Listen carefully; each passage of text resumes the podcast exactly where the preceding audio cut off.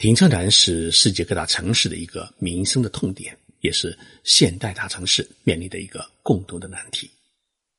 面积只有两千一百九十平方公里，人口超过一千三百万的东京，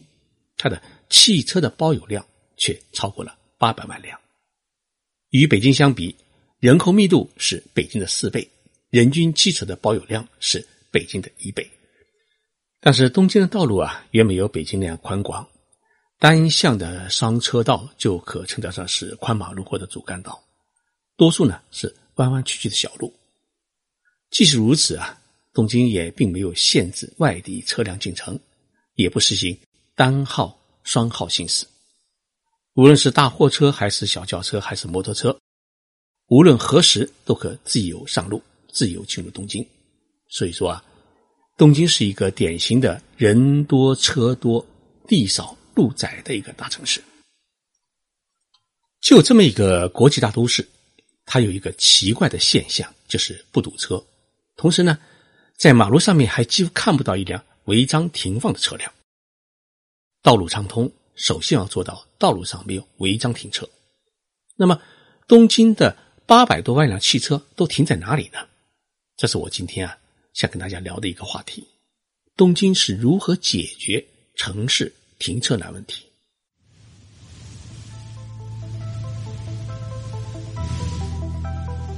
任你波涛汹涌，我自静静到来。静说日本，冷静才能说出真相。我是徐宁波，在东京给各位讲述日本故事。我们在东京坐出租车的时候，常常发现司机呢都是六七十岁的老大爷。我们的第一个反应是，日本的老人啊，真辛苦，这么大年纪还出来开车挣钱。但是呢，我们许多人很可能就没有想到过另外一个问题，那就是日本的老人为何都会开车？其实，日本老人开出租车的现象告诉我们一段社会的发展史，这就是日本比我们中国早四十年进入了汽车时代，也就是说。我们小时候渴望买一辆自行车的时候，日本人已经开始买汽车。日本进入汽车时代是在上个世纪的六十年代。喜欢按部就班做事的日本人，在汽车还没有完全普及的情况之下，首先想到的是如何从法律层面上来规范国民对汽车的渴望与城市交通管理的矛盾的问题，以便建立起一个有秩序发展的。汽车时代，日本人想出的一个办法是：先要解决城市的停车问题，其次才鼓励市民买车。一九六二年六月，我还没有出生的时候，日本国会呢就制定了一部车库法。这部车库法规定的，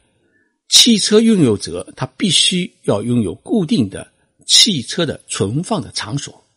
不能将道路作为汽车的存放场所。违者呢将受到重罚。说的明白一点，就是你在买汽车之前啊，必须先要确保自己有固定的车位。去警察署申领牌照的时候啊，必须要提供停车位的证明，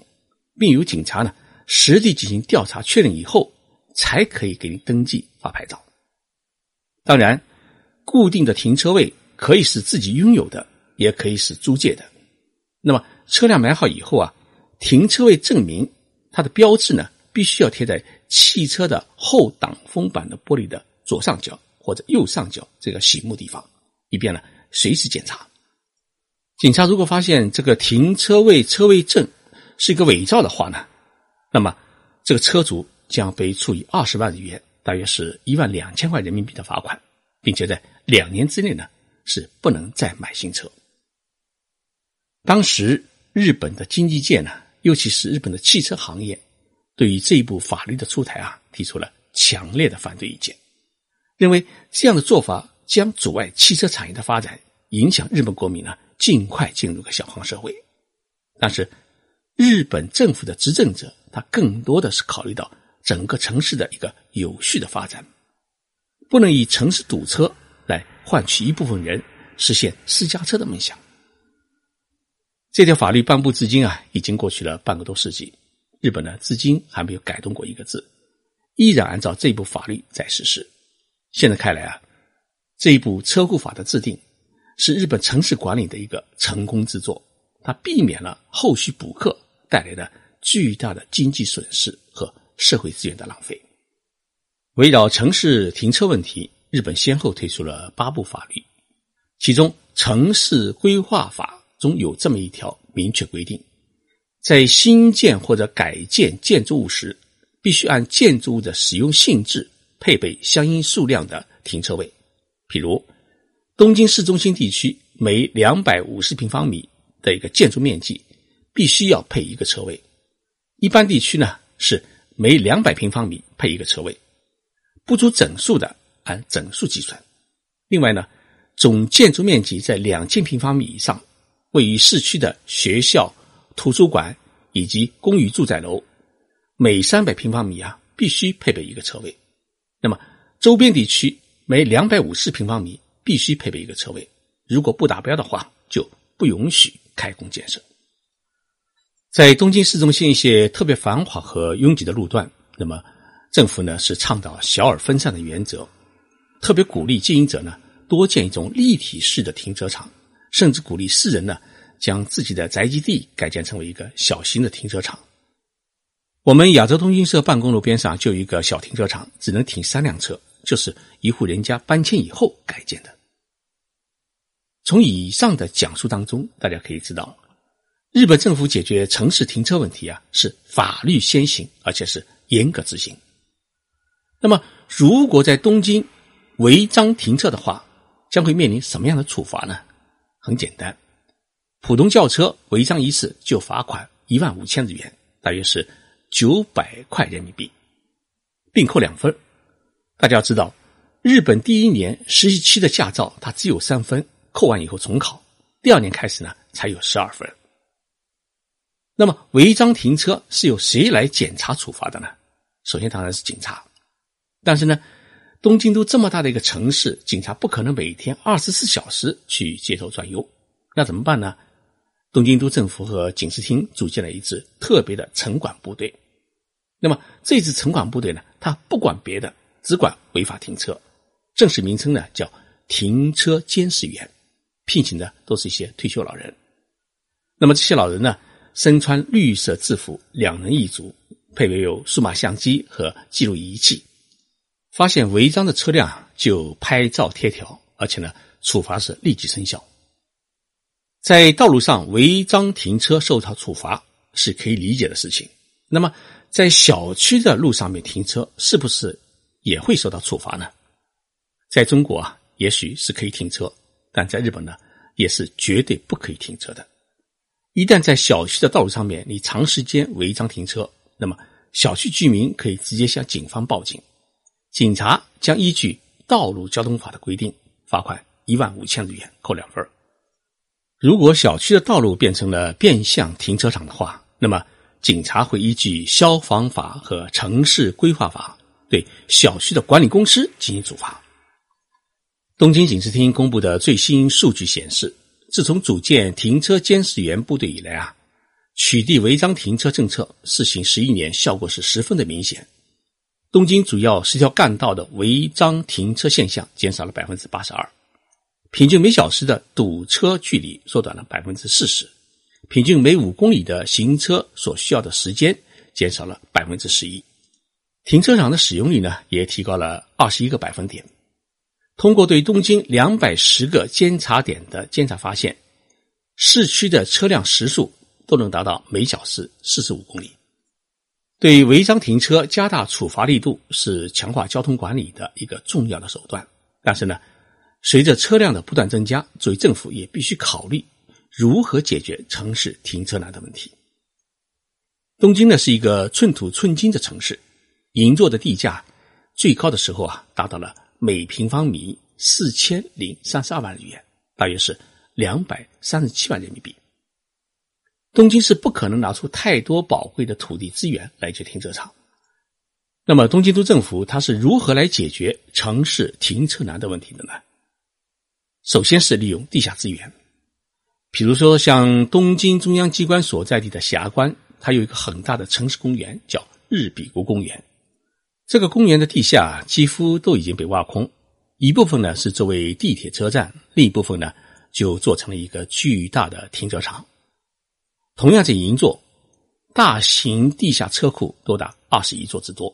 总共有四千三百多个停车位。除此之外呢，在银座的一些大楼里面还建设了不少智能型的电梯立体车库。这种电梯式的立体车库，它不仅节约空间，而且呢是自动停车、自动取车，比地面停车还安全、便捷和智能。日本政府近年来啊是积极推广一种。机械式的立体停车场的建设，东京都台东区呢，在二零零九年，它建设了占地面积五千四百平方米、各层面积达到了一点五万平方米、能停放五百辆车的一个立体机械式的一个大型的停车场。那么，在东京的一些购物中心，更是将一些屋顶啊建设成为一个大型的停车场，以方便顾客来电停车。东京停车场的收费是根据位置和需求多少来确定的。比如说，你啊包租一个月车位，在市中心呢，每个月大概需要花费六七万日元，大约是四千块人民币；而在城市的边远地区，一般每个月啊只需要两三万日元，也就是一千五百块人民币左右。那么在东京的市中心，有的停车场一小时需要一千两百日元，大约是七十块人民币；而在城市的边远地区，有的停车场呢，一小时只需要两百日元，也就十几块人民币，跟咱们中国差不多。当然，解决城市停车难问题，最根本的还是需要大力发展公共交通。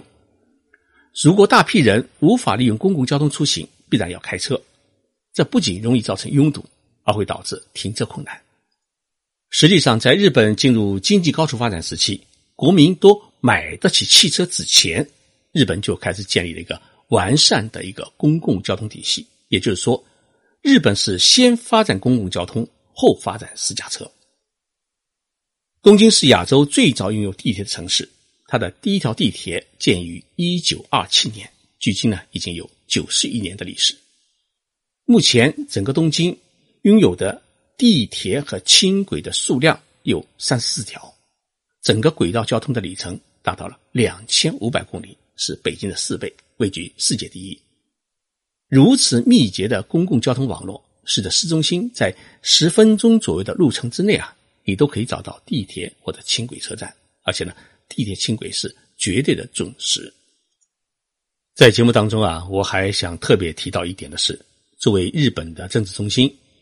东京啊，集中了大量的政府机构，为了防止公务车辆给东京添堵。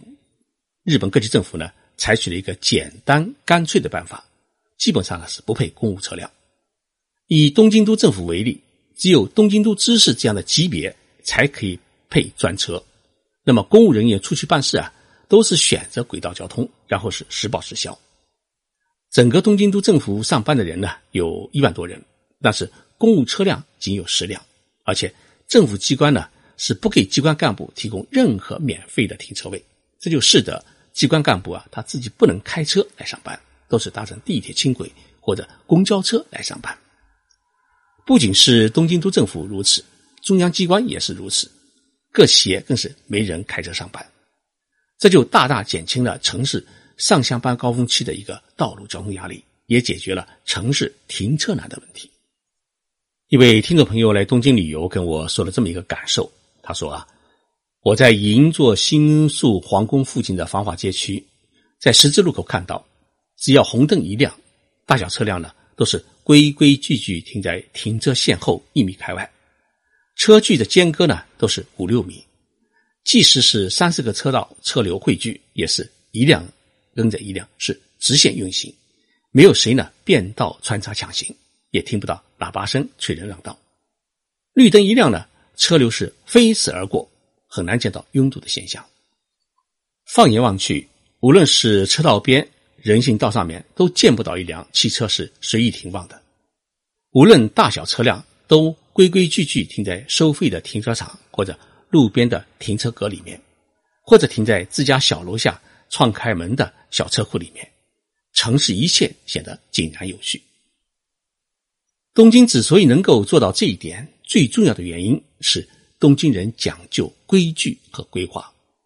正因为这双规政策，才解决了这一座国际大都市的停车难、出行难的问题，使得东京始终能够保证整个城市的畅通无阻。谢谢大家收听这期的节目。本期节目呢是由我和成都艺术城共同企划，希望通过介绍日本的点点滴滴，让更多的听众朋友。了解日本社会追寻和谐发展的理念与做法，来助推我们中国社会更为美好的发展。我们周六再见。